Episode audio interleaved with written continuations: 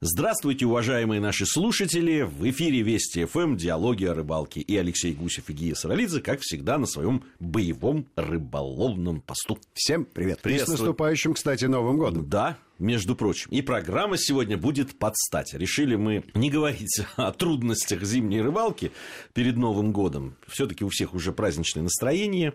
А у рыбаков э, оно должно быть еще более праздничным, потому что скоро каникулы новогодние, и будет время не только там, покатать детей на санках, погонять на лыжах, но и сходить на зимнюю рыбалку. Но сегодня мы поговорим не о самой рыбалке, а о ее производной, о ее, между прочим, очень важной части, кулинарной. Какая гадость, это ваша заливная рыба.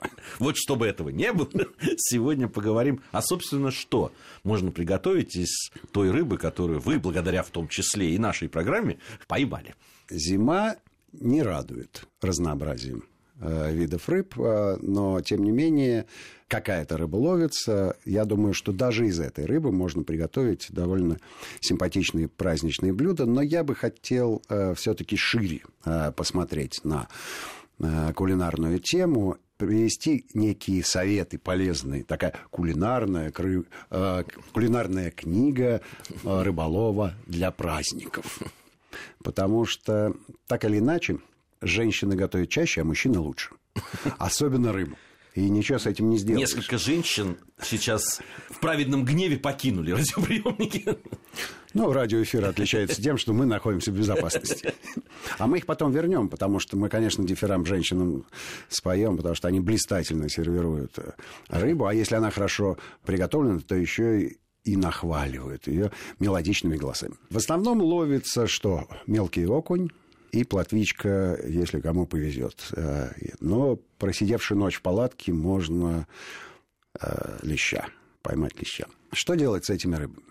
Основная проблема плотвы и леща – это, конечно, повышенная костистость. Так называемые вилочные кости, которые расположены чуть выше боковой линии, они портят, портят удовольствие от э, приготовленной рыбы. А если жарим, не стесняясь, нарезаем вот ровно это место, то есть вверх боковой части, острым ножом, вплоть до хребта, с шагом пол сантиметра, а можно и чаще. Кладем в кипящее масло, 5 минут с одной стороны, 5 минут с другой стороны, ни одной косточки не останется. Ну, даже 5 минут, может, и много. Ну, все зависит от, от размера. размера рыбы. Я, я-то представляю да. себе большую сковородку. Крупную плотву. Помнишь так, ту, которую мы ловили в Мегачаурском водохранилище? Ну, та плотвища была просто такая зачетная совсем. Ну да, она где-то грамм по 200, наверное. Недавно в Эстонии э, на 250 несколько особей мне попалось, и я так, держа их в руке, понял, что это забытое чувство плотва сильно измельчала просто и, это не, правда. и не попадается. Вот честное слово. А в Сканятине, ты помнишь, мы весной ловили плотву пять штук ведро. Ну, да. маленькое пластиковое, конечно, ведро. Но не ведро. Но ведро. Но ведро. А ведро. Вот, это относится ко всем карповым рыбам. И не стесняйтесь. Просто не стесняйтесь э, нарезать, насекать. Кстати, э, жареную рыбу, то это мы тоже увидели, подсмотрели в Азербайджане, очень красиво подать зернами граната да, если да, вы украсите да, ее, да. это будет очень, она будет золотистая корочка жареной рыбы и красные зернышки граната. И, кстати, они можно и чуть-чуть даже и поддавить сока, она вберет в себя рыбу, это будет очень вкусно и красиво. Вот. А что касается и плотвы, и леща. Есть э, прекрасный рецепт, который э, многим знаком, ну, по крайней мере, на слуху. Карась в сметане. Так вот, можно ровно так же готовить и плотву, и леща. Есть один небольшой нюанс. Значит, первое, мы делаем ровно такие же надрезы. И в эти надрезики, ну, может быть, шагом в... Чуть больше. Сантиметр. Вставляем тоненькие дольки помидора.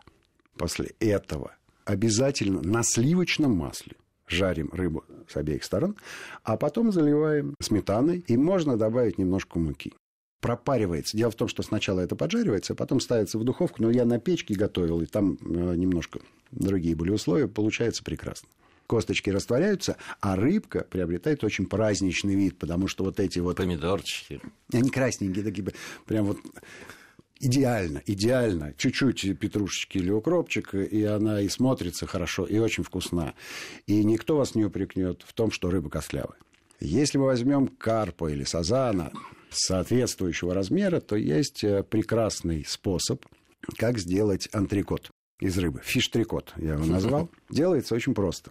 А у рыбы вырезается прямо по ребрам сверху брюшина. Мы рыбу не потрошим. И разворачивается. Получается такой блинчик. Косточки реберные, они крупные. Их можно легко вынуть.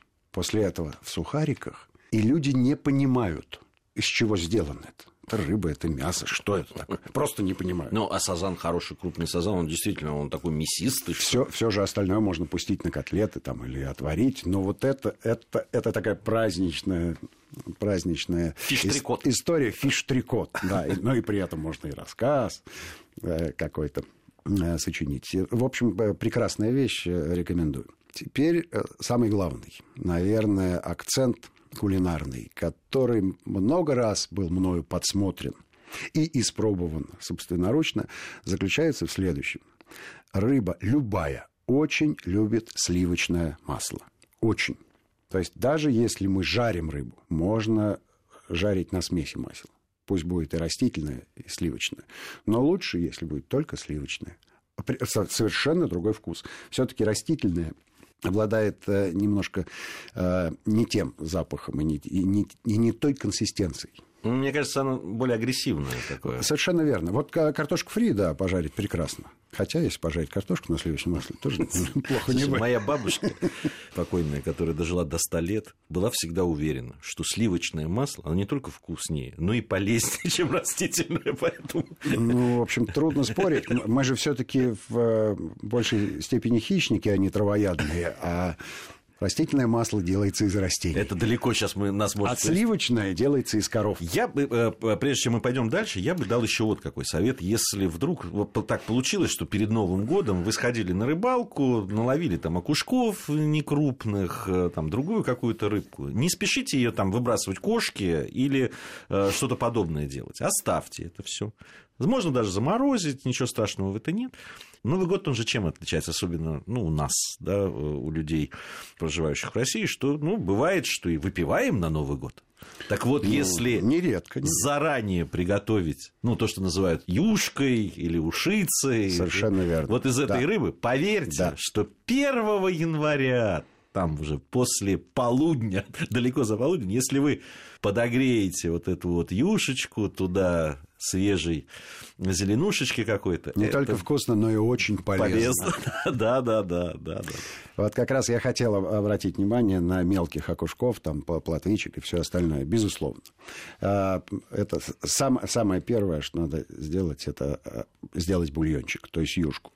Единственное, что надо следить за тем, что, ну, если с окунями проблем особых нет, но то в плотве и в других травоядных рыбах обязательно надо удалять жабры и внутренности в обязательном порядке, потому что горечь могут дать совершенно спокойно. Не испортить могут просто. Несмотря на то, что плотва, конечно, с растительной пищей зимой переходит на пищу животного происхождения, все равно у нее остается остается вот эта вот горечь э, во внутренних органах. Так что внимательно смотрим с тем, чтобы ничего а вот не так, помешало. А ёршики, если уж так, это вообще... Ерши, да-да-да. Вот. Второе, что можно сделать э, с мелкими окушками, даже не э, освобождая их от чешуи, это шпроты. Э, не удивляйтесь. Не удивляйтесь. Шпроты, безусловно, это на, не только название рыбки, но это название способа приготовления, скажем так. Чтобы сделать шпроты, конечно, надо рыбку закоптить, но мы можем э, пренебречь этим. Чуть-чуть обжариваем, чуть-чуть обжариваем. Заливаем смесью половина растительного масла, половина горчичного масла. Именно горчичное масло дает вот, помимо копчения, дает вот тот самый прекрасный привкус. И оставляем томиться буквально на полчасика. А дальше э, в холодильник и пусть постоят недельку. Наша программа выходит 27-го, так что у вас есть достаточно времени для того, чтобы приготовить это блюдо.